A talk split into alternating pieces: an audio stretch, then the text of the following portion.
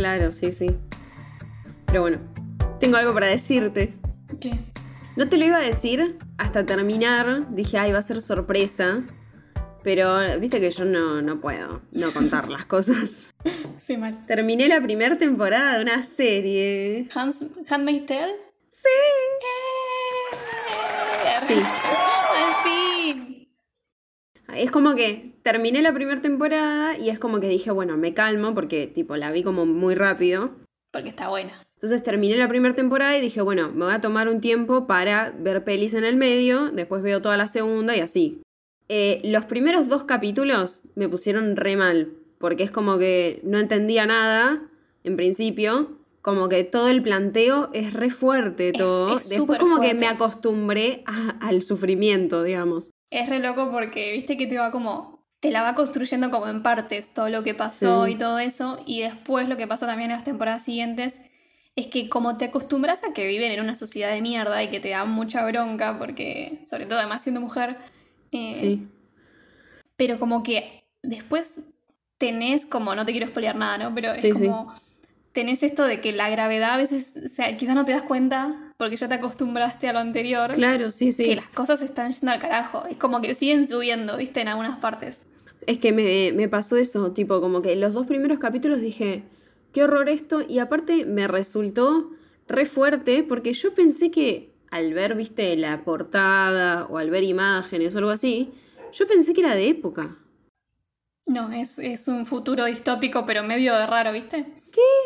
O sea, ya vos las ves a las minas como con esa capa roja. Yo dije, bueno, esto es como, qué sé yo, medioevo. Y es medioevo casi, o sea, todo el vestuario está bárbaro. Y las casas y esto de que no tienen tecnología mucho. Sí, es como sí. todo muy antiguo, pero en un futuro. Es rarísimo. Yo no sabía quiénes laburaban en la, en la serie. Son tremendos actores. Mal. La, la señora de la casa es la misma que laburó en la última temporada de Dexter. Ahora encima va a salir una temporada nueva después de Sí, un sí, millón de escuché. años. Y tipo, nada, la requiero ver porque no me gustó para nada ese final. Y no me gustó para nada ese final en parte por esa mina, porque no me gustaba cómo laburaba. Ah, Y cuando la vi acá dije, uy, la puta madre, pero está bárbaro el papel, le queda re bien, porque aparte es como que son tan ambiguos los personajes en cierto punto, porque es como que son tremendos hijos de puta, pero de golpe los ven medios humanizados. Todos los personajes, eh, ya sea en la misma temporada y como las temporadas siguientes, todos tienen como un arco dramático que es genial. El chabón encima es Joseph Fiennes, no sabía que laburaba él, es tipo el hermano de, de Voldemort ah, en la vida real. Ah, sí, no sabía. Eh, Voldemort es Ralph Fiennes, Sí, sí, no, no sabía el bueno, nombre de Voldemort. el hermano es eh, Joseph. Porque es el innombrable. claro, no sabías el nombre. eh. Bueno, eh, el hermano de Joseph Fiennes, que es tipo el protagonista de Shakespeare in Love. Shakespeare apasionado, no sé si la viste. Sí, a él, a él lo he visto en un montón de. en un montón de películas. Es reconocido. Claro. Y cuando busco Shakespeare apasionado, digo, ah, es verdad que era el hermano de este. Y tipo, entré a mirar las cosas que hizo y me apareció. Y dije, ah, es él entonces. Está en. en Enemigo a las Puertas Eh, ¿Cuál es esa? con Jude Law. Ay, no sé si la vi. No sé si, la- si no la viste, porque el otro día que estábamos hablando de Jude Law, Sí. me puse a buscar sus películas, porque sí, pintó. y amo esa película. Eh, Enemigo a las Puertas, además es una película bélica. Uy, Eh, me encanta. Que, cosa que a mí no me gusta, pero esa película me encanta. Five hours later. Bueno, bueno, no sé cómo terminamos hablando de Jude Law. ¿Qué tenía que ver? Estábamos hablando de Handmaid's Tale y saltamos hablando del chabón que es el hermano de, de Voldemort y que estaba sí. en enemigo con de enemigo a las puertas con Jude Law. Todo termina en Jude Law ahora. Sí, mal. Todos los caminos conducen a Jude Law. Igual lo estamos forzando. un poco. Pero bueno, no, sí, me, me está copando la, la serie. Es como re interesante. Pero tipo, al mismo tiempo es re fuerte. Es como que digo, la puta madre, qué horror. Era iba a ser raro de que no te al menos interese y te parezca que está bien hecha. Sí, ni no, siquiera, está ni re siquiera bien digo que te hecha. guste, pero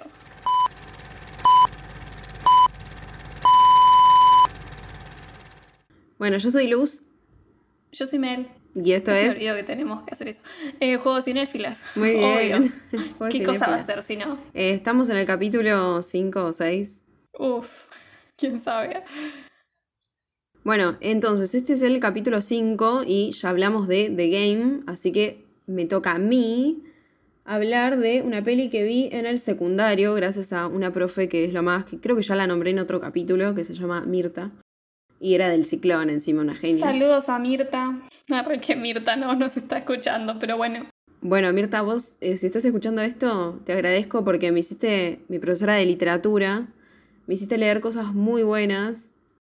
Nos hizo ver La habitación del niño y eh, me acuerdo que me encantó. La vi en el colegio, incluso medio raro, colegio católico, que nos hagan, nos dejen ver una peli de terror, porque es de terror. Y bueno, ella no sé cómo, cómo conectó con esta película, pero nos la transmitió y bueno, nada, una genial. Eh, esta peli es del año 2006 y la verdad que me la acordaba bastante en general porque me había como impactado, me pareció como re original. No, sí, es que el... por eso también dije, bueno, me arriesgo a que no la que la que no la hayas visto, que la viste, pero porque me parece, para hacer una película de terror va, relativamente nueva, vieja, me parece que todavía sigue siendo muy original que se hicieron cosas del estilo de, este, bueno, de como mundos medio paralelos. No sé, me parece que la construcción fue muy, muy original para ni siquiera ser tan vieja ni tan nueva. Como estar en un punto entre medio y ser original me parece un éxito. Sí, sí, está re buena. Pero, o sea, yo si esta profe no me la hubiera hecho ver, estoy segura que no la hubiera visto. Porque no es una peli conocida. Y te voy a explicar por qué. Arre.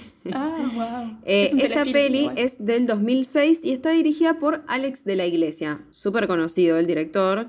El Día de la Bestia, Muertos de Risa, Los Crímenes de Oxford, con Elijah Wood, mi queridísimo Frodo. Y, ah, bueno, hizo, de las últimas pelis que hizo, hizo Perfectos Desconocidos, por ejemplo, Alex de la Iglesia, que es una que está en Netflix, creo. Sí, creo que la vi creo que está Belén Rueda como protagonista y como que estos son todos un grupo de amigos que dejan sus celulares en la mesa mm, y cada uno puede leer los mensajes y se arma todo un bardo. Está buena. A mí me, gustó mucho, sí. Igual esa, la de Perfectos Desconocidos, me parece... Que es una remake. Sí, que es una remake y que también fue una obra de teatro, pues. Sí, sí, eh, es una obra de teatro. Debe estar buena eh, como obra de teatro. Sí, Sí, porque es como tanto pasa todo en un mismo ambiente que me la imagino como obra de teatro. Es que es re, porque claro, sí, sí, tal cual. Hay, Viste que las películas que fueron obras como que se nota mucho cuando... Sí, es raro que no, no te la puedas imaginar después, o sea, como que las puedan alejar tanto. Eh. Sí, sí. Eh, bueno, eh, como Perfectos Desconocidos, por ejemplo, también está Tok Tok, que era una obra de teatro que fue mm. muy famosa y hicieron una película también. Sí, hay una película en Netflix. Y yo vi la peli y no me gustó mucho. Pero debe estar bueno verlo en teatro. Son esas que. Sí, que me, gustaría verlas en teatro. Eh, volviendo a Alex de la Iglesia, iba a decir que algo que me mata, que de golpe está en el medio, que hizo un documental, Alex de la Iglesia, que a mí me encanta. ¿Cuál? Me da un poco de fiaca porque tiene medio como docudrama de por medio.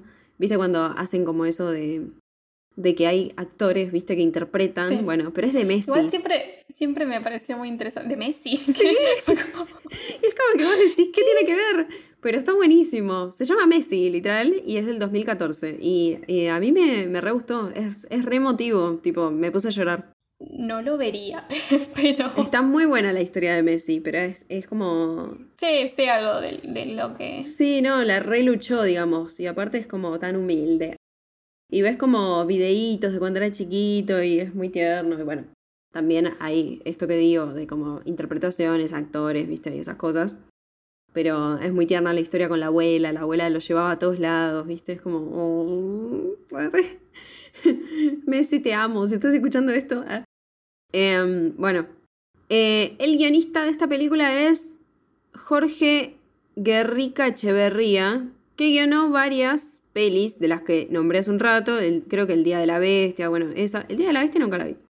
Y también laburó con Almodóvar. Bien. Eh, este guionista, así que es bastante como conocido, bueno. Esta peli, eh, para los que no la hayan visto... Es cortita, pueden verla. Es, es lo más porque es cortita, sí, mal. Dura una hora, 13 minutos, 34 segundos específicamente. porque es un telefilm y lo que tiene Está bien, las películas cortitas tenés como este tema de que puede ser que sea una mierda. Sí. Por, por eso es corta, porque quizás no le dio el guion para decir, bueno, hacemos una película posta. O puede ser que esté tan bien compactada de que toda esa hora no sea como un desperdicio, ¿entendés? Es como, Sí, sí. Porque si esa, esa película la largan un poquito más, a hora y media, hora, y- hora y cuarenta, ya sabes que 20 minutos van a ser al pedo. Claro, sí, sí. Que Es no vas a tener mucho para... Es como justo, lo- nos dan el material justo. Pero como decía Mel, es un telefilm porque esta peli parte de un programa, en realidad, de una serie de televisión que se llama Historias para no dormir, que fue emitida originalmente entre 1966 y 1982. Un montón de tiempo. Por la televisión española. Y está dirigida y realizada por Chicho Ibáñez Serrador, que es director de cine, guionista, director teatral, de TV, bueno. Y es- y creo que él es como uruguayo español, no sé bien de dónde viene, pero si, bueno. eso, si eso hubiera estado acá en Argentina en mi época de chica, sabes que lo veo todos los días. Sí, yo también, Me re. encanta. Muy copado. Me hace acordar a... que igual eso era mucho más para más chicos, pero a... Historias de la cripta. Sí. Ay, ¿sabes que nunca lo vi? Y no, eso? y había otro... eh, La del perro con los y ojos de brillosos. De- en la oscuridad, algo así. Creo que es la misma. No sé si es que se le cambia el nombre. Ah, no sé, pero sabes que eso nunca lo vi yo. Yo como que a mí me gusta muchísimo el terror, pero lo arranqué a ver como más de grande, no sé. Bueno, esta serie de televisión que se llama Historias para no dormir eh, adaptaba obras literarias de terror, de misterio, de ciencia ficción, de suspenso. Y tenía como autores reconocidos, tipo Ray Bradbury, Edgar Allan Poe, eh, todo así. Bradbury. Y también, sí, Bradbury, que lo amamos. Y también estrenaban eh, guiones propios. Entonces, impulsada por, por este Chicho Ibáñez, que es súper conocido el chabón, pero ahora no me acuerdo qué hizo. En 2005 se hicieron una serie de seis películas tituladas Películas para no dormir. O sea, antes era Historias para no dormir, eh, la, la serie, y ahora, impulsadas por el mismo chabón, hicieron como películas, porque la serie tuvo mucho éxito. Eh, a diferencia de la serie original, esta estaba dirigida por eh, realizadores como distintos. Gente, gente conocida. Bueno, algunos sí, otros no. Qué sé yo, lo que pasa es que también es como que 2005, no, no me anoté bien de qué fechas son, pero Alex de la Iglesia es súper conocido. Por eso. Digo, quizás encontraban directores más famosos y les decían, bueno, es una película para. Claro, claro. Pero bueno, entre estas seis pelis está La habitación del, mi- del niño en 2006, pero La también... habitación del Meet. no sé qué dijiste eso. no, del niño iba a decir. Del Minion. Está La habitación del niño en 2006, pero también está Para entrar a vivir, La culpa, Regreso a Moira, Adivina quién soy y Cuento de Navidad. Que no las vi y como que después de Cuento ver de esta- Navidad igual es la de. Debe ser una, una, una adaptación de... Sí, de Cuento de Navidad. de Cuento de Navidad, sí, sí. De Scrooge. Scrooge es el chabón. Sí, ¿qué- ¿cómo se llama el autor? Charlie, Charles Dickens. Dickens. Sí. Pero es la de los fantasmas del pasado, ¿o no? Sí, de, de Scrooge. Sí, Scrooge sí. creo que es el tipo, el viejito. Son seis películas, entonces, películas para no dormir, y yo vi solo La habitación del niño, pero me revería todas las otras. Esta peli, entonces, eh, arranca como con eh, el típico de peli de terror, ¿no? Eso de arrancar con algo bien de...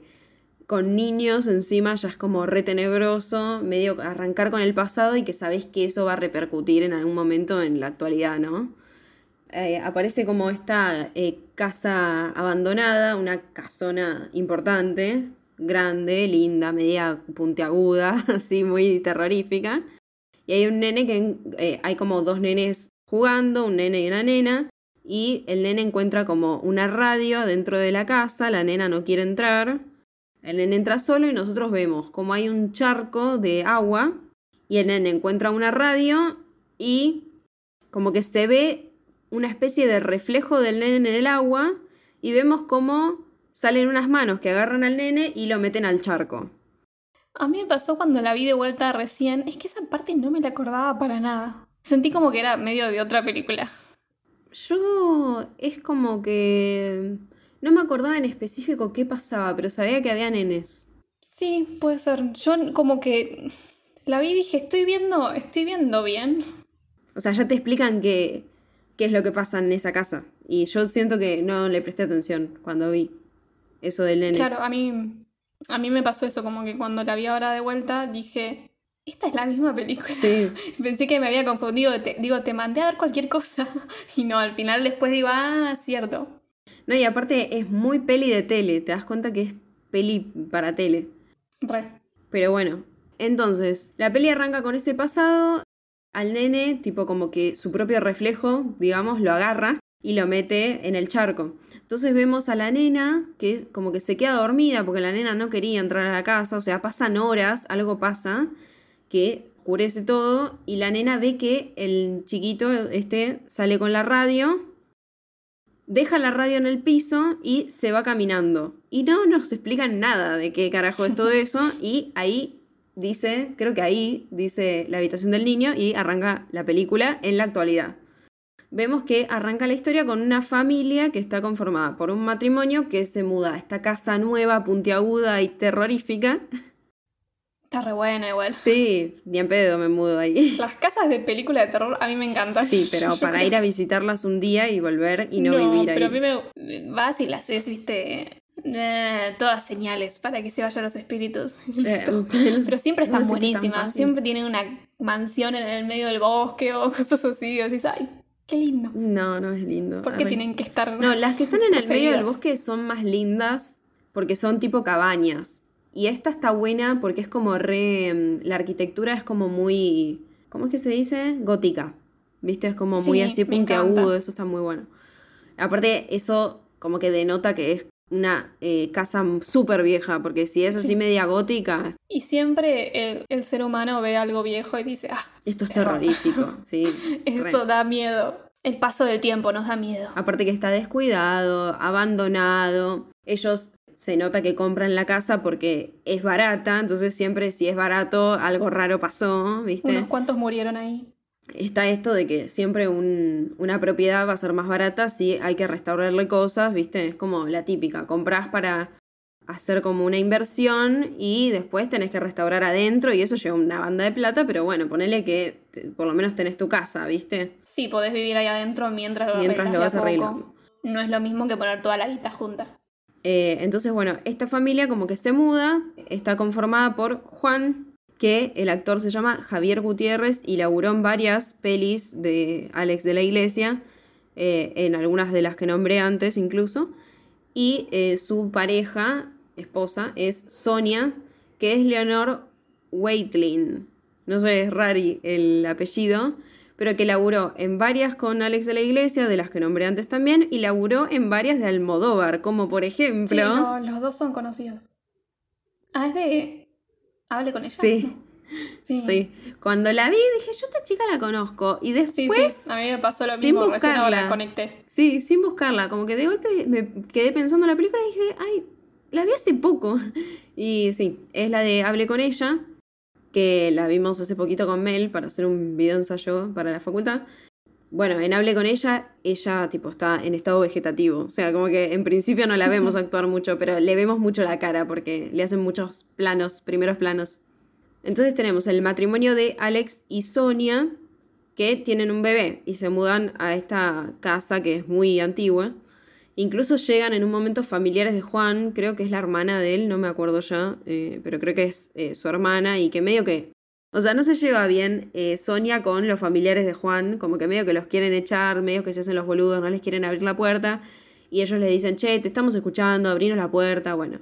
Y les critican toda la casa porque es vieja, no sé qué, le traen regalos para el nene, pero medio esos familiares que decís, ay, qué familiar del orto que tengo.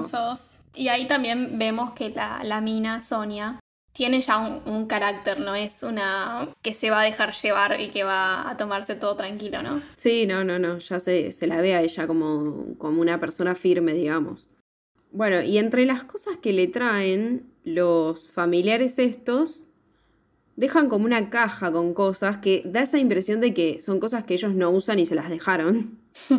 o sea, gracias por el regalo. Eh, y entre esas cosas les regalan, el- dentro de esa caja hay un walkie-talkie, que es como para, para bebés. O sea, es medio para eso. O sea, está hecho para eso. Son esos walkie-talkies que uno deja en la habitación El del bebé. de bebé, ¿no es? Claro, pero es co- esto es como walkie-talkie nada más porque escuchas el sonido, digamos.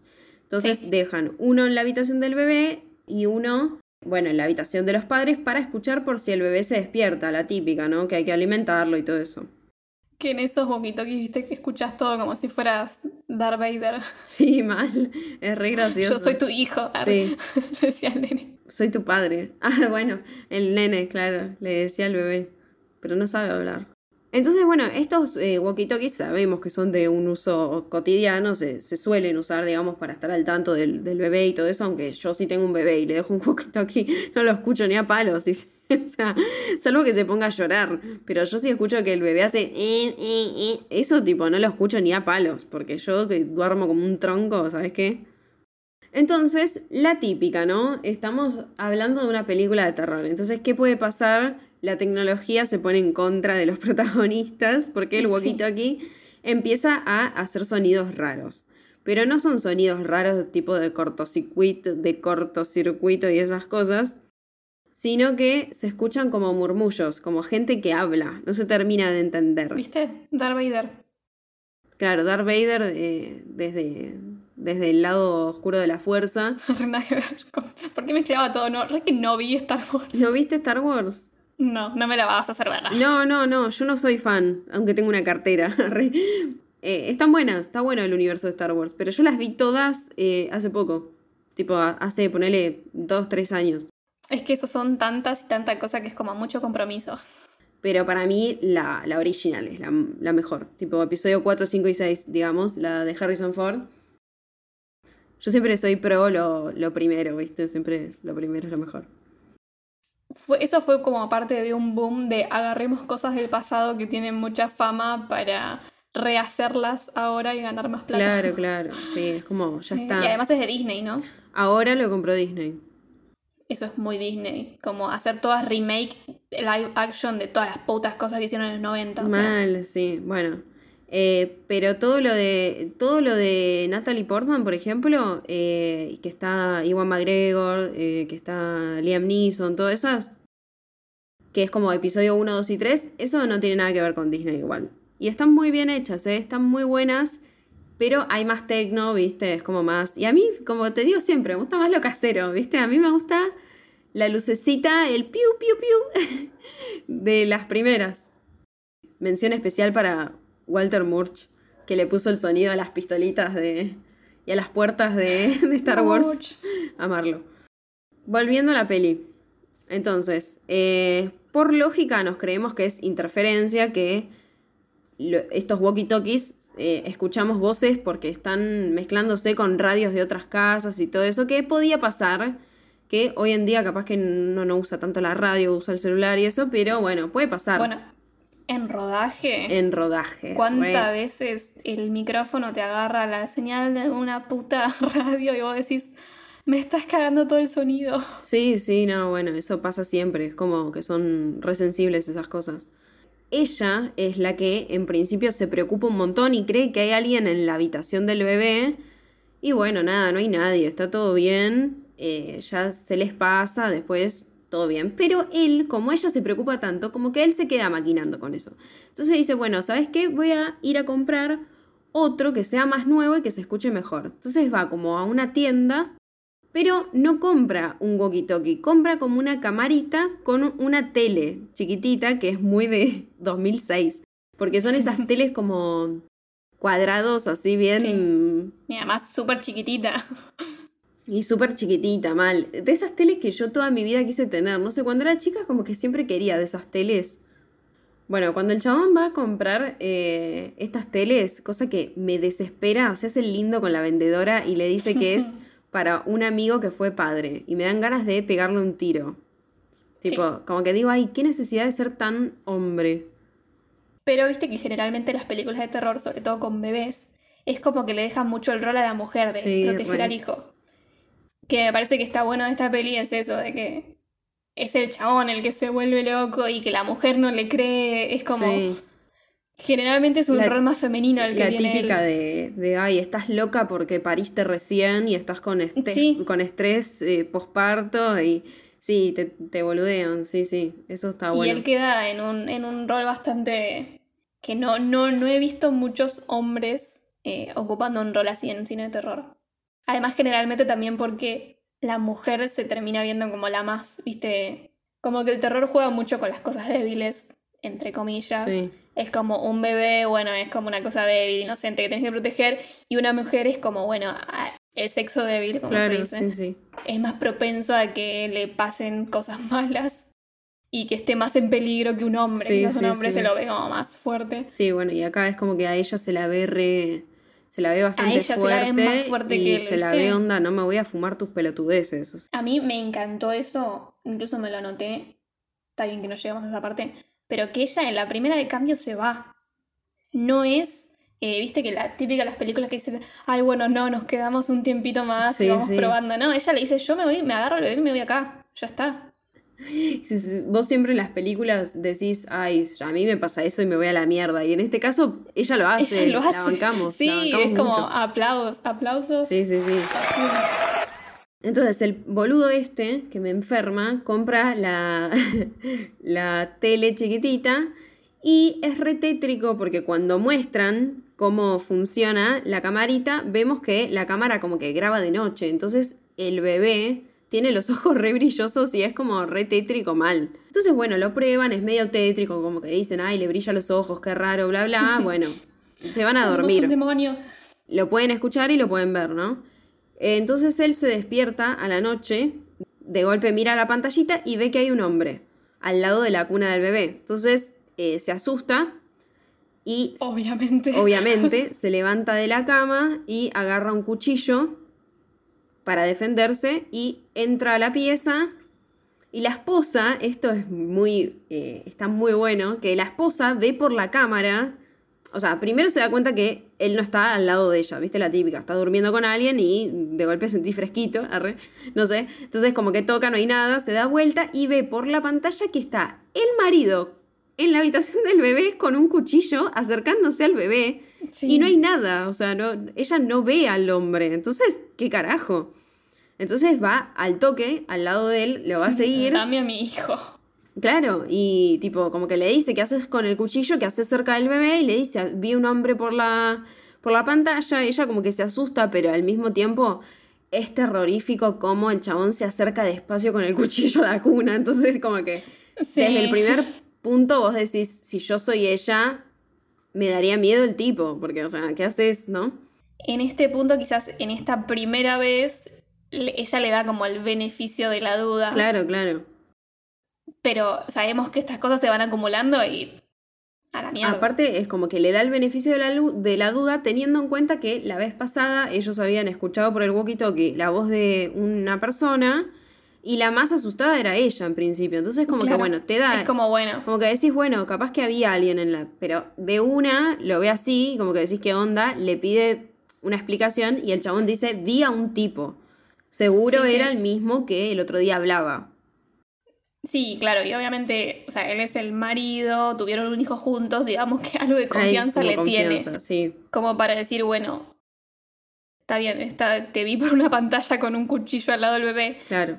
Pero entiendo que si lo explicaste es que lo querías defender, no que lo querías matar. Sí, sí, obvio.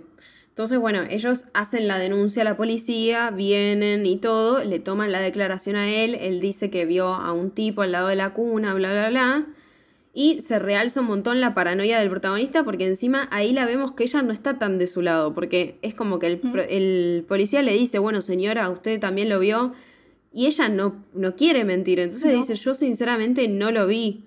Entonces como que él medio que se enoja, ahí ya empiezan los problemas matrimoniales, él medio que se enoja y le dice tipo, pero te estoy diciendo que estaba el tipo y le dice, no, bueno, yo te vi a vos al lado de la cuna con un cuchillo, no, no vi a ningún chabón. Creo que en ella en un momento le dice como, bueno, confío en vos, le dice al principio y después a lo último como que en una parte otra, otra vez que discuten, le dice como que, bueno, pero eh, ¿cómo puede ser que estuvo acá y que yo no lo vi? Como que... Sabes que ella intenta confiar en él, pero todavía la duda la tiene. Y encima, a todo esto, no es solo ella, los demás también, porque es como que, o sea, los demás le creen a él, pero es como que acrecientan la paranoia, porque es como que él, por ejemplo, labura en un diario y tiene que escribir como unas columnas para el diario y con todo este estrés de la mudanza, de todo lo que pasa con el bebé y todo eso, no, no escribe, entonces le empieza a ir mal en el trabajo. Y tiene como al jefe re encima, que el jefe se nota que es como de esa gente, como que hay cierta confianza, el chabón le dice, che, tenés que escribir estas columnas, no te olvides, no sé qué, lo reta un poco, pero sabemos que lo apaña porque decimos, bueno, está estresado, no sé qué. En principio es así, después ya se empieza a calentar, tipo, empieza a laburar, o sea, déjate de joder, ¿no? Claro, tampoco la pagan. Entonces es como que él en el trabajo cuenta lo de la casa y medio que se le cagan de risa, pero un compañero de trabajo le dice, mira que es muy común que hay gente que va marcando las casas, que son grandes o que se puede entrar o algo así, y roban. Y como esa casa es vieja, ellos no la conocen tanto, no saben si se puede entrar por otro lado, él como que se empieza a creer un poco todo eso y como que dice, uy, bueno, eh, pongamos más seguridad, no sé qué, bla, bla. Eh, pero bueno, en principio no, no, hace nada. Como que nada más está atento, pero está medio paranoico a escuchar ruidos y todo eso. Entonces, bueno, se vuelve a hacer de noche, él está como re paranoico, no se puede dormir, bla, bla, bla, y eh, baja a tomarse una aspirina, pero baja como con la tele. Como que esa tele, como es tan chiquitita, la puedes transportar. Entonces el chamón por toda la casa va transportando la tele. Viendo al bebé. Viendo al bebé encima, re obsesionado, rari. Mírate, mírate una serie. Mal, mírate una serie, pero bueno, él mira la serie de su bebé durmiendo. Oh, Entonces baja a tomarse una aspirina y, o casualidad, vuelve a ver a un tipo en la pieza. Entonces, otra vez agarra el cuchillo. Esa imagen, porque es un segundo en realidad eso, esa imagen del tipo en la pieza, pero es un tipo todo como vestido de negro. O sea, es que es como una silueta negra sentada al lado de la cuna del bebé y además el ángulo de cámara que es como desde arriba no sé, esa imagen es re terrorífica. Es re terrorífica, mal. Aparte, no sé, el, tipo también tiene los ojos brillosos encima. Sí. Vos realmente como que no sabes qué esperarte. Uno no piensa, aparte, en el principio de la película, porque todavía no sabes bien qué significa todo eso. Después... No, parece más un demonio. Parece más, claro, eso iba a decir. No sabes si es un extraterrestre, si es un demonio. Aparte de lo de los ojos Brillosos juega un poco con eso de, la ciencia ficción, entonces medio que no sabes. Me hace acordar a Babadook igual. Ay, Babadook la vi para la Facu, me re gustó. Igual no me la acuerdo tanto, la tendría que ver de nuevo. Pero bueno, me hace acordar como la, la, figura esa de, del monstruo de Babadook, sí, sí. no sé por qué.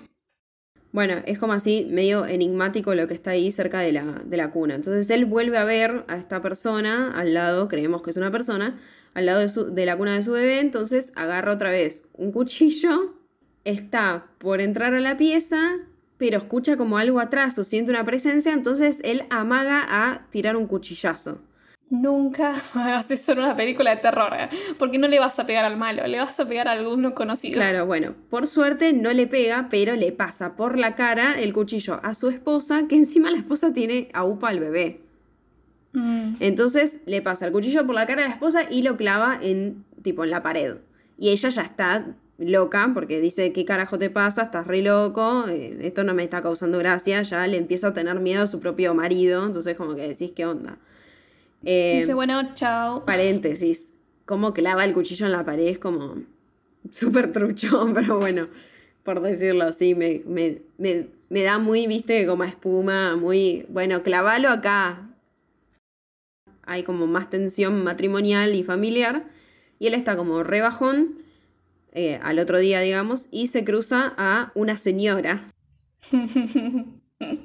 ¿Quién va a ser esa señora? Obviamente la nena que vemos al principio, que pasaron los años, le pasó ese evento traumático en el que no entendemos bien igual qué pasó, la nena solamente vio a su amiguito irse, pero que ella lo llamaba, lo llamaba y él se fue caminando y nunca más lo vimos y no sabemos qué pasó. Si ya no fuera él. Lo que vemos de eh, esa conexión que quedó, digamos, es que el nene encuentra una radio dentro de la casa y al principio, entonces esa nenita se queda con esa radio que agarró su amiguito. Y bueno, ahora la vemos como a, a la señora, que ya es una señora muy grande y sigue estando con esa radio a UPA y la tiene, tipo, la tiene todo el tiempo y como que ella supuestamente escucha cosas de la casa, las escucha por esa radio, ¿no? Ahí en al toque entendemos que es una mujer que está cerca de un como geriátrico, de toda gente mayor, y hay como una enfermera que la sigue y que le dice, no, bueno, vamos para allá. O sea, ahí te dan a entender de, bueno, esta señora está loca, no le hagan caso, pero nosotros sabemos que es la nena del principio. Hay algo que dice, que yo me lo anoté desde la otra vez que lo vi ya, que la mujer dice, eh, la, viene la enfermera y le dice, bueno, vamos. Y la mujer le dice, no puedo volver a mi casa, está llena de gatos y se me llenan la ropa de pelos. Me sentí tan identificada. sí, es como la señora es Mel. El futuro de Mel como la loca de los gatos de... Y no queriendo, no queriendo volver a mi casa porque están los gatos. Pero al mismo tiempo los querés. Pero los amo. Claro. Entonces, él está tan trastornado y está como tan nervioso y todo. Pero sí, la mujer ahí ya se va con el bebé a vivir como un tiempo a la casa de su mamá. Sí, creo que se va al toque después de que le clava, que clava el cuchillo en la pared. Creo que eso era de noche, al otro día ya se fue. Al otro día se va. Entonces él se queda como medio chiflado, se cruza a esta señora que le dice todas cosas raras, bueno, que no se entiende bien.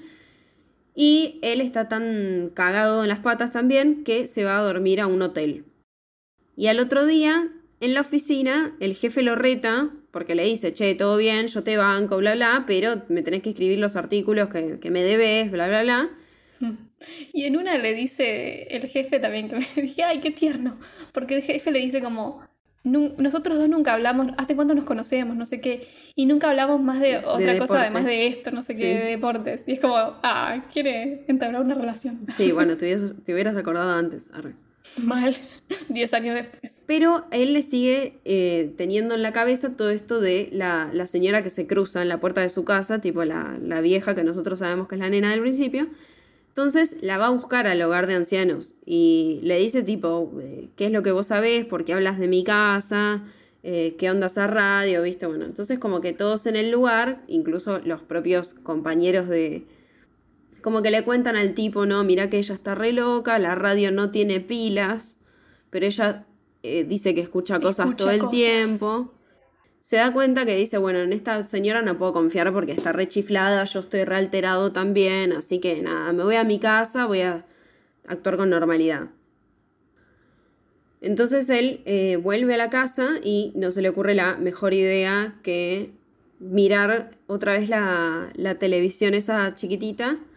Empieza a ver con eh, la cámara que, que graba y que después reproduce en esta tele chiquitita, empieza a ver cómo aparecen sangre en el suelo, unos pies, finalmente como que sigue el rastro y se da cuenta que hay un asesinato. O sea, en su propia casa, él está viendo por la tele cómo hay un asesinato delante suyo. O sea, en la vida real, digamos, donde está él parado, no está pasando nada porque él está solo, pero si él mira en la pantalla, ve que en ese mismo espacio están matando a alguien en vivo y en directo, y es una mujer. Entonces, ahí decimos, bueno, la casa me la vendieron tan barata porque algo raro pasó acá y lo estoy descubriendo de esta forma que también es una forma súper extraña, ¿no?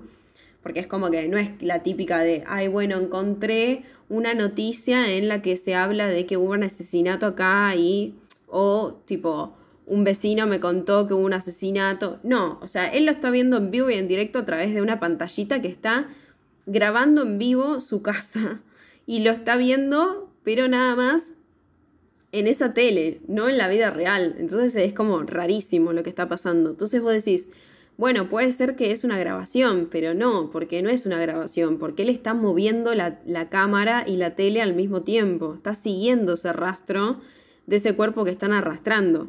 Entonces, como que decís, claro. ¿Qué carajo?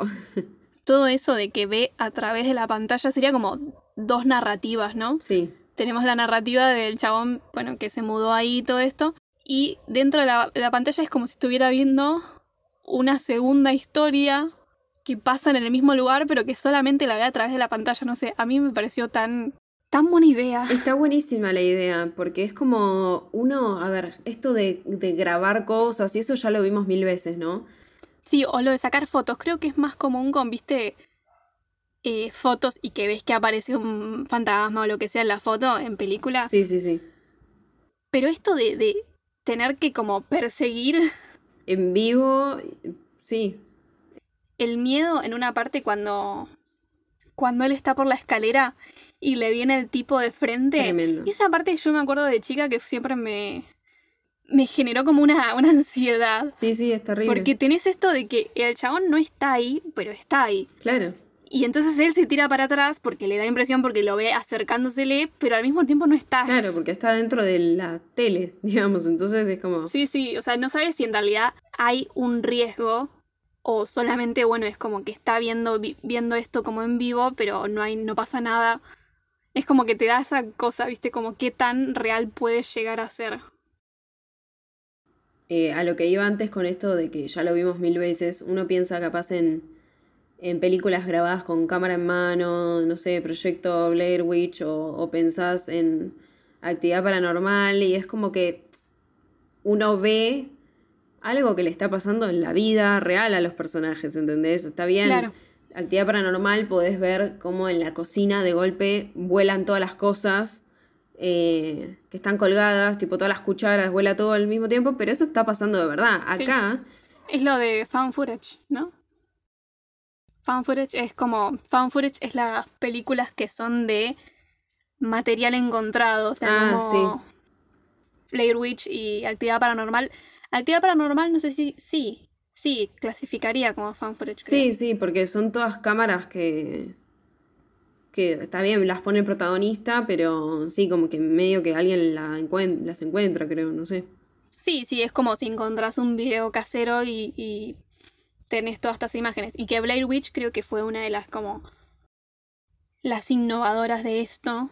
Porque además, está bien, no hablamos de esto en otro momento, pero tipo, mini coso, resumen, Blair Witch había sacó como un blog en el que todo, armaron toda esta historia de la bruja de Blair y, y crearon todo como una, una leyenda para que después la gente vea la película y se crea de en serio que fue material que se encontró Sí, muy bueno. y de que estos pibes les pasó esto de verdad. Sí, Pero bueno, eso es como el fan footage. Y esto es como que juega un poco con eso, porque, pero no es algo, es. Es algo eso de que pasa en el mismo momento. O sea, pasan dos cosas en el mismo momento, no es, una, no es un video, porque él podría haber encontrado un video en su casa del asesinato. claro, claro. Sería otra película. Eso sería otra película, otra, otra cosa que nada que ver. ¿Dónde me quedé? Ah, bueno, va a buscar, va, va a la inmobiliaria, eh, como que va a putear al que le vendió la casa y como que le dice tipo, eh, vos me vendiste esta casa barata, eh, pasan cosas raras, no sé qué, no sé qué. Y el chabón como que me- medio que se hace el boludo y le dice, no, bueno, pero ustedes la compraron, estuvieron de acuerdo con la compra, bla, bla, la típica. O sea, me vendiste una casa embrujada y no me lo dijiste y eh, me estoy quejando y vos te haces el que no sabías y que yo estaba de acuerdo con todo esto, ¿viste? La típica. Yo no entiendo eso, porque si es una casa embrujada, ¿viste? Generalmente la gente no cree mucho esto de una casa embrujada. Sí, Entonces, tranquilamente lo podés decir antes de comprarla y te ahorras el tema de que, ah, no me dijiste nada. No, no, sí te dije, vos no lo creíste. Yo para mí que no sería una mala estrategia. sí, pero bueno, qué sé yo. A menos que sean gente muy religiosa. Bueno, si es gente muy religiosa quizás tienen un tema. Sí, con- igual el tema es que vos no sabés tampoco qué tan gente, qué tan religiosa es, porque Bueno, pero tanteás y le decís, ay, ¿sabes que acá se cuenta una historia re graciosa? re- de que hubo un asesinato. No, es que Pero yo no pasa nada. casos de gente que le pasó algo así y tipo no les avisaron, ¿entendés? Sí, aparte que uno no sabe, por ejemplo, yo no sé qué había antes de mi edificio, no sé qué había. Sí, Mirá si había un hospital, cementerio indio. ¿Cómo Ah, re, re que siempre es el... Siempre, siempre acá antes había un cementerio, sí, sí. Bueno, entonces, el jefe le había nombrado a una persona que se llama Domingo, Se lo nombró un sábado. arre. que era como medio investigador o algo así. El tipo como que sabe, sabe sobre psicología y es un chabón que está... Como que es muy sabio, es el sabio de la película, ¿viste? Y como que vive en la casa y no sale de ahí. Es como una persona mayor que vive con la esposa y la esposa como que incluso se queja de que él no sale a ningún lado, que está encerrado ahí, que lee todo el día, que no sé qué. Entonces, bueno, nada. Eh, Juan, nuestro protagonista, va a ver a este hombre, a Domingo. Es un poco igual... eh, entre más sabes del mundo, menos querés salir. Ah. Sí, mal. Sí, o sea, Domingo viene a ser como el que nos va a explicar eh, qué carajo está pasando, digamos, ¿no? Es el Deus es máquina. máquina. Claro. Eh, entonces, bueno, como que Juan va a verlo, la esposa le dice todo esto, de que Domingo no sale, y es como, bueno, ¿por qué me lo estás contando a mí, señor? Háblelo con su marido, pero bueno. vaya al psicólogo. Claro, vaya el psicólogo. Y mm, bueno, lo va a ver, el tipo está en la cama, no sale, está lleno de libros por todos lados, bla, bla, bla. Entonces le, le, le dice, medio hablándole como la típica le pasó un amigo, ¿viste? Cosas así. Él le habla como que está escribiendo una novela, eh, porque encima, bueno, este hombre Domingo se conoce con el jefe de Juan, entonces está el diario de por medio, Juan es escritor, es columnista, entonces podría estar... Es creíble. Claro, podría estar escribiendo un libro. Estoy investigando. Entonces le dice como que está investigando cosas y eh, bueno, Domingo le empieza a hablar sobre realidades paralelas y la teoría del gato en la caja, esa la, la paradoja de Schrödinger, no sé cómo se dice. Eh, o sea, que es como que vos eh, metes un gato en una caja y la tapás y hay como 50, capaz lo estoy explicando re mal, pero es como que hay 50% de probabilidades que esté vivo, como 50% de probabilidades que esté muerto. Está como, al mismo tiempo está vivo y muerto el gato. Eh, y bueno, le explica todo esto de las realidades paralelas, de esta paradoja, todo que tiene que ver con física cuántica y demás, que yo no entiendo nada mi poca física cuántica que tengo es por, por ver Avengers Endgame y Ant-Man no, y todas estas películas. Yo de chica pensaba que física cuántica tenía algo que ver con el agua. Porque suena re agua. Suena re agua. Pero bueno, sí, todas estas teorías que están buenísimas para hacer películas, eh, qué sé yo, o sea, la teoría de las cuerdas, vean Interestelar. Él sale de ahí a 2000 por hora la mente, entonces dice voy a buscar información de mi casa porque es vieja, porque tiene pinta de que está embrujada, porque pasó un asesinato que estoy viendo por una tele. Él busca 2006, él busca información y no sé, no estaba Google en ese momento. Google se fundó en 2005, eh, ahí, ¿eh? Ahí. Bueno, ahí, todavía no estaba. Cuando se grabó la película no, entonces. Porque si la película se estrenó en 2006, probablemente se grabó en 2005. Entonces él va a una biblioteca y eh, empieza a buscar información así muy típico de, de estoy viendo, viste, eh, diarios viejos y los veo con lupa y todas esas cosas que se hacían antes. Entonces encuentra como un artículo sobre esa casa y ve que la casa está, o sea, es la misma casa, obvio, pero ve que está media distinta. O sea, hay una ventana, o sea, es como que hay una ventana que está tapada. Entonces, cuando él ve esto, se asusta, pero obvio que le intriga. Tengo una habitación extra por la cual no pagué. Claro, como que dice, ay, tengo una habitación más, hay una ventana tapada, ¿qué onda? Entonces se obsesiona con el tema de las teles y va a este lugar a comprar teles nuevas de los de los bebés. Para poner en todos lados. Y se le cae esa teoría de, ay, le estoy comprando a una pareja amiga. O sea, la vendedora se da cuenta que no puede tener tantos amigos que hayan tenido tantos hijos. El tipo encima se lo, se lo sostiene, como que le dice, ay, sí, es que tengo muchos amigos que tuvieron bebés, dale. Y como que le dice, bueno, ¿cuántas teles que querés? ¿Cuántas tenés? Todas, dale, ¿cuántos amigos tenés con bebés? O sea, cuestión, compra todas las teles, las abre todas, eh, pone una en cada rincón de cada habitación, todo así. Y en la pantalla, teniendo en cuenta dónde está la ventana que ahora está tapada en la actualidad, si hay una ventana es porque hay una habitación que, a la que nunca entró, entonces tiene que haber una puerta. El tema es que él va como al espacio de, de la casa donde debería haber una puerta y digamos que no está. Pero, o sea, va con la camarita que graba arriba de la tele por donde mira lo que está grabando y ahí ve, logra ver la puerta. Que antes de eso, cuando va poniendo todas las camaritas, que me parece muy bueno, es que como que todas las camaritas, depende en qué habitación la puso, te cuenta cómo fue esa habitación antes. Tipo, tenés eh, una, habitación que es como un estudio, que tiene un, un, vaso de whisky, ¿viste? Y que no está en la vida real, pero él a través de las camaritas ve todo como una casa que no es la que, la que él está viviendo y toda ambientada diferente. Vos ves en un momento que él mismo graba su propia mano. Y, su mano está dentro de ese mundo. Claro, entonces es como que uno sabe porque lo está viendo en la tele, o sea, vos cuando salís de la narrativa de la película y pensás en la técnica, te das cuenta que eso está grabado y está como reproducido en la tele, pero está re bien hecha la mano porque entra literalmente al mismo tiempo que la que está grabada, entonces está muy bueno hecho. Y bueno, y entra como a una, a una habitación en la que ve que eso está muy bueno, ve como toda una maqueta súper bien hecha, que es una maqueta de la casa. Me parece que sí. Igual viste que las Creo que es maquetas una maqueta de dan de terror también. Como que, no Sí, sé por re. qué, pero. Em, bueno, vemos como una maqueta, todo así, y vemos como un tipito, digamos que es todo negro, entonces como que decís, bueno, yo qué sé, no sé qué carajo es esto, no sé para qué sirve, pero bueno, el chabón ve todo eso y ahí se crea un problema, ¿no? Porque es medio la caja de Pandora, que es como vos abriste una puerta que no estaba. Entonces, así como vos pudiste entrar a este mundo, lo que hay en ese mundo puede salir para el tuyo. Es la típica, que esto, bueno, es con realidades paralelas, pero es la típica de fantasmas. Sí, la que si vos, por ejemplo, usas una, la, la Ouija y estás llamando Sí, algo del cual. otro mundo, el otro mundo puede responder y te puede llamar a vos después, digamos. Claro, claro. Es como que abrís ese portal. Finalmente es como que él logra seguir viendo qué está pasando y la ve a su propia esposa como tomando un baño. Sí, y hasta ese entonces no se había dado cuenta que era ella, ¿no? Sí, no, no, porque es como que nosotros siempre vemos al, o sea, vemos a una persona muerta que nos damos cuenta que es una mujer, que la están arrastrando y vemos a un hombre que la está matando y que incluso pasa esto que antes Mel decía que se le como que se le viene al humo y él se asusta, pero lo está viendo con la cámara igual, o sea, no es que está en la vida Sí. real. Lo está viendo en la pantallita, pero igual se asusta porque se le acerca el tipo, pero se le acerca medio como que te das cuenta que se le está acercando, pero no le vemos la cara.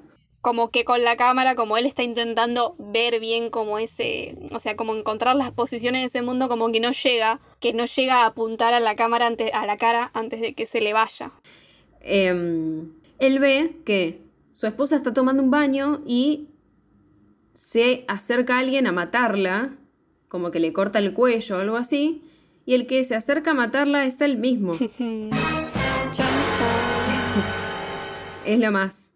Como que encima lo raro es que es como es como un círculo vicioso, ¿viste? Como que pasa una y otra vez, una y otra Sí. vez, porque él ya vio antes cómo le había asesinado, alguien asesinó a otra persona, y ahora ya vemos desde el principio el asesinato, porque vemos cómo él mismo está matando a su esposa en esa otra realidad y vemos cómo la está por arrastrar, que lo de arrastrarla por toda la casa y que la casa se manche con sangre, eso ya lo habíamos visto antes.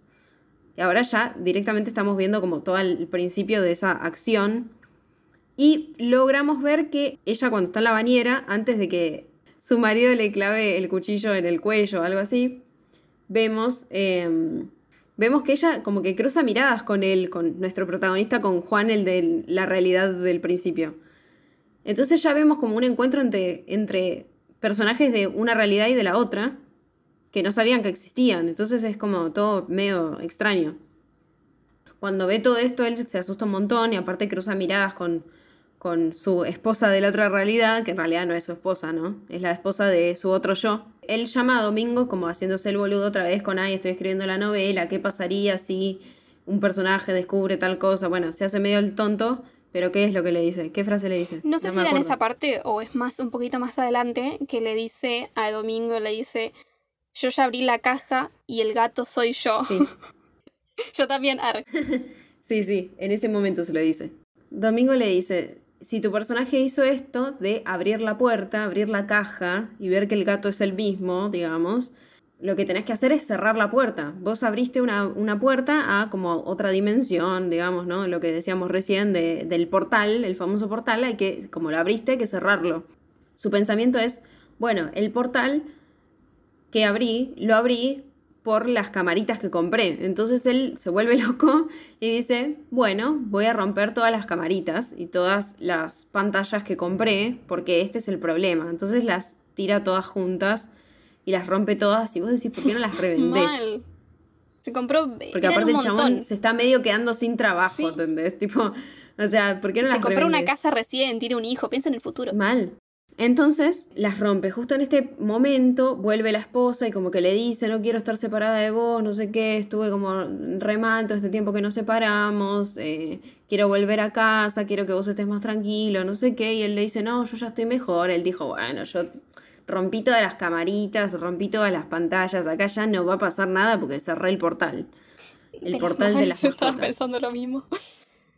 Eso somos viejas, ¿eh? Está abierto de par en par. Entonces él está como muy, eh, está como mucho mejor, está mejor con la esposa, con el bebé, eh, está de mejor humor y digamos que llega un momento que todo eso súper bien que estábamos viendo queda interrumpido porque aparece el muñequito Sí. que estaba dentro de la, ma- de la maqueta que pertenece como a la otra realidad. Entonces decís, ¿cómo llegó esto acá? Entonces como que él le, la cuestiona a la esposa, le dice esto, de, ¿por qué está acá? ¿De dónde salió? ¿Qué, ¿De dónde lo sacaste? ¿Lo corriste vos? Y ella le dice, no, mira, yo eh, no hice nada, no sé qué. A todo esto él, ese muñequito lo encuentra cuando vuelve de trabajar, porque él va a trabajar, está de re buen humor, eh, no tiene problemas con el jefe, como que toda su vida se estabiliza de Es la golpe, típica, de nuevo. la, la- la paz antes de, de la tormenta, algo así. la calma antes de la tormenta. La calma que antecede al huracán. Como que la mina se vuelve a asustar, ¿no? Y aparte está esa dualidad entre las realidades que vos ves que en una realidad el chabón mató a la esposa. Entonces decís, mmm, qué raro, o sea, es como una predicción del futuro o... Pero igual la casa es antigua, en la otra realidad, entonces medio raro todo. Pero igualmente, lo que sí es igual es que hay un bebé. Y el bebé ahí como que no está crecido como para que uno diga, bueno, eso es el futuro. Entonces ese es un, como un elemento clave. Pero en esa realidad, que creo que no lo dijimos antes, él en un momento, cuando habla con Domingo, creo, él dice que en esa realidad paralela matan a la esposa y al bebé, o sea, matan a toda la familia. Y ya tenemos ese ante- antecedente de la realidad que nos plantean al principio.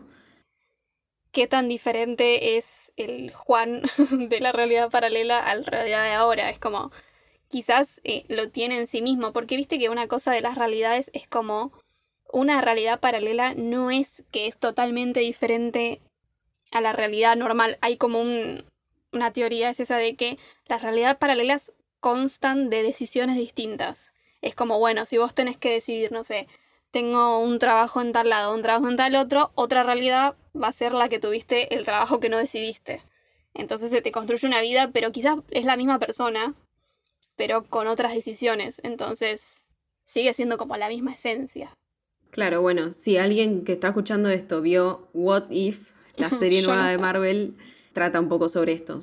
Bueno, entonces, cuando él vuelve del trabajo y se pone a discutir con la esposa eh, por este muñequito que aparece, ella le dice, eh, yo no tengo nada que ver, yo no, no había visto este muñequito antes, y él le dice, ¿cómo puede ser que yo vuelvo de, de- del trabajo y no sé qué, y vos estás acá y no te diste cuenta del muñequito? Y ella le dice, no sé de qué estás hablando, pero hoy estuviste encerrado en la oficina todo el día, no te fuiste al trabajo, en la oficina tipo de la casa de su casa. O sea, como que él no fue al trabajo y estuvo ahí laburando todo el día. Entonces, como que decís, ¿eh?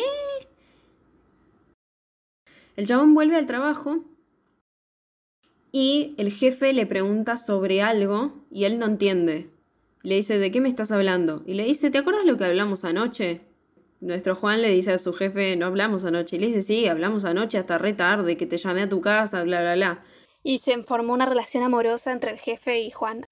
Plot twist. No. Y llama a su casa desde el trabajo y atiende él mismo.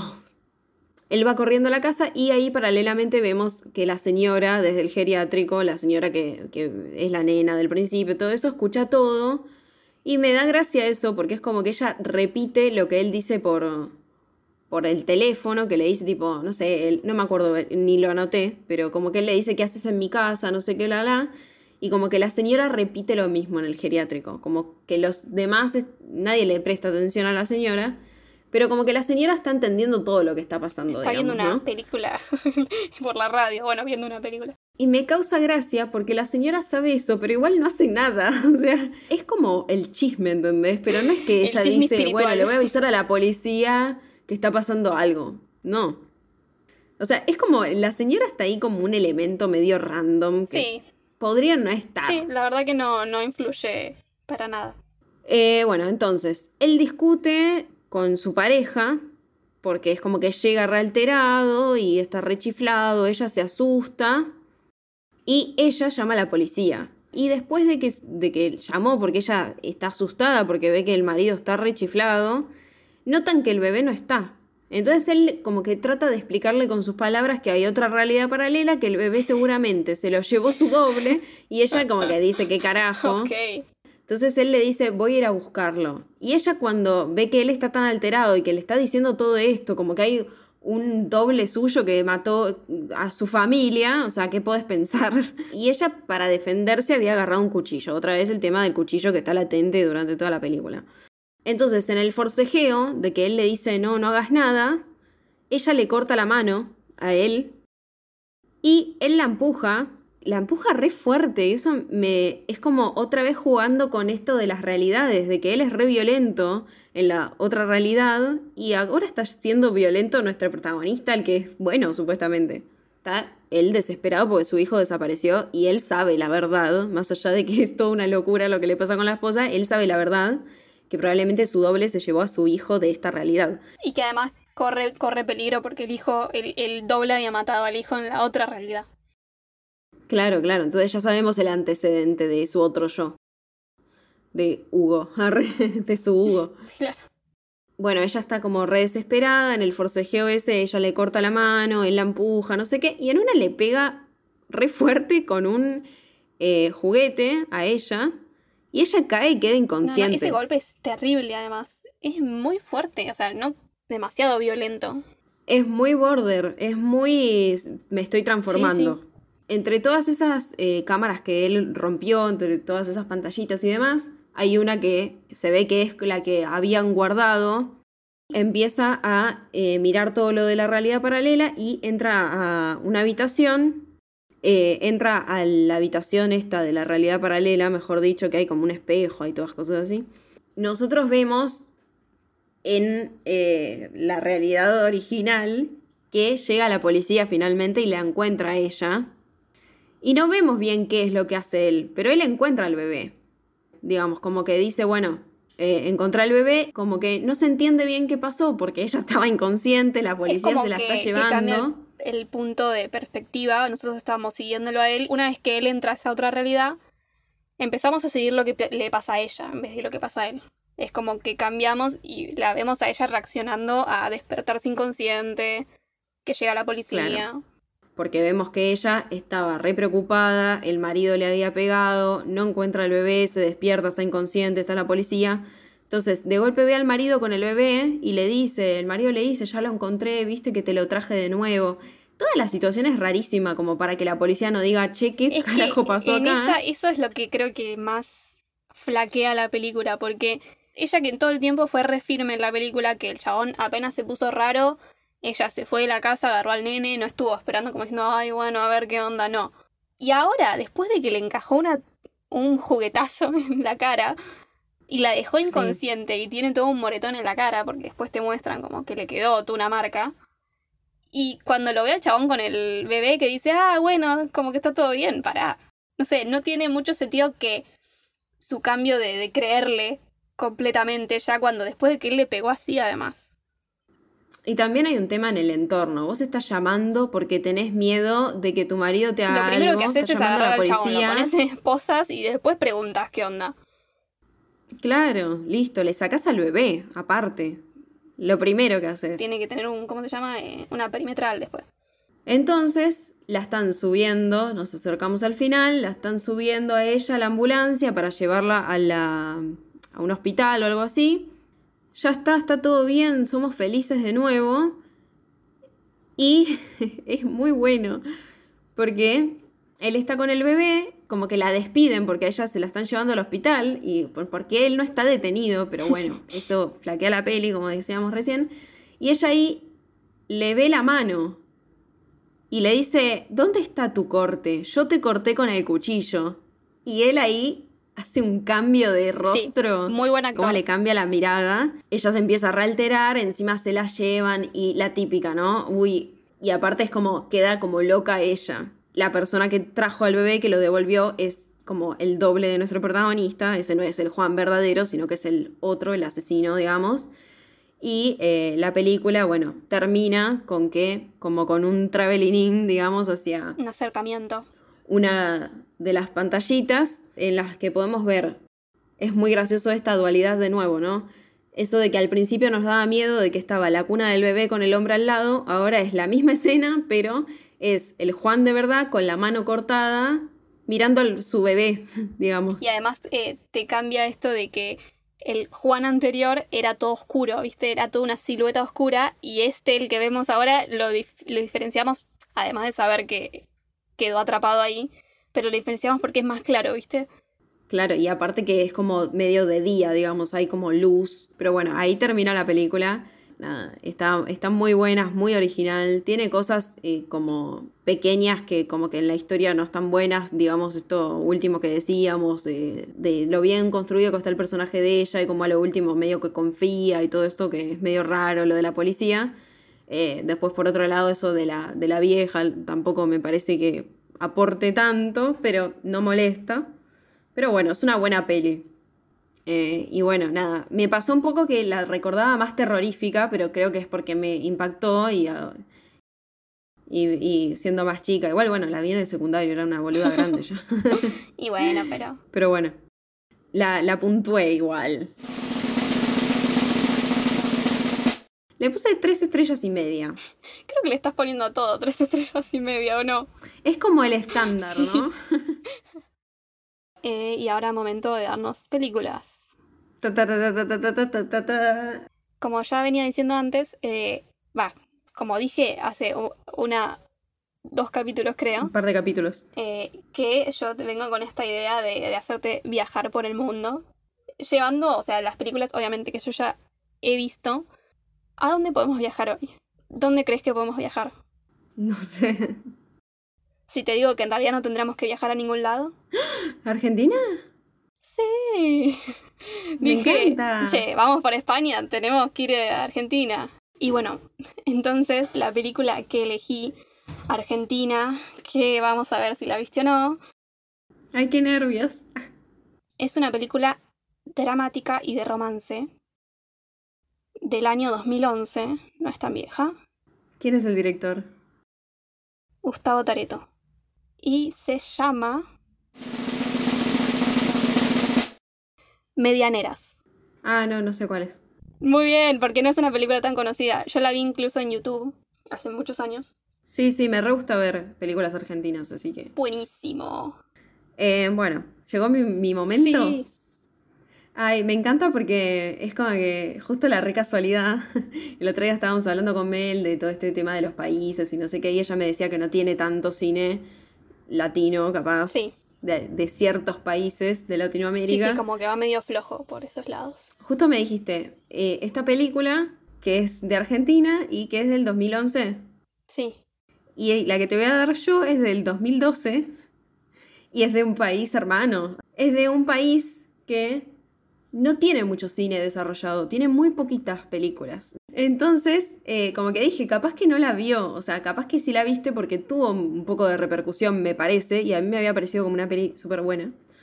Según como la recuerdo, tampoco thriller de, eso, thriller de miedo, sino más de, de intriga, ¿viste? Sí. Es una película paraguaya. Ah, no creo que haya visto nada paraguayo. ¿No viste nada paraguayo? Ahora pensarlo, no, no. Capaz que te lo digo y decís, ah.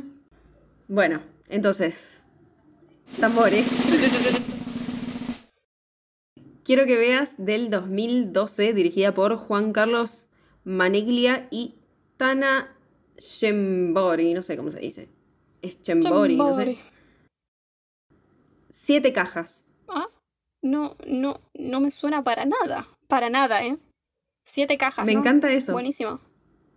Bueno, voy a tener una, película paraguaya para presumir. Y aparte es para, es para presumir, porque está muy Buenísimo. buena. Estamos re latinoamericanas. Latinoamericanas y de misma época. Sí, sí, de la misma época y, latinas. Me, me, re gusta.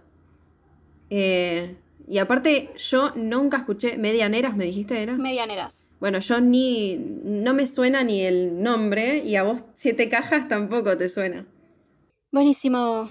Bueno, entonces nos despedimos eh, para una próxima dos semanas con dos películas nuevas. Medianeras 2011 y Siete Cajas 2012. Una argentina, una paraguaya. Eh, bueno, tengan una buena semana. Nos encontramos la próxima semana, si Thor quiere. Y siempre no sabiendo cómo decir chau. Chau, chau. Siempre me olvido. Esto fue Juego de Cinéfilas. Encontrarnos en YouTube, Facebook Instagram y TikTok. como arroba Juego de Cinéfilas. Yo soy Mel, me pueden encontrar en Instagram en arroba m.rem, rem con doble E. Y yo soy Luz y me pueden encontrar como arroba Sirena de Comarca. Nos encontramos la próxima semana.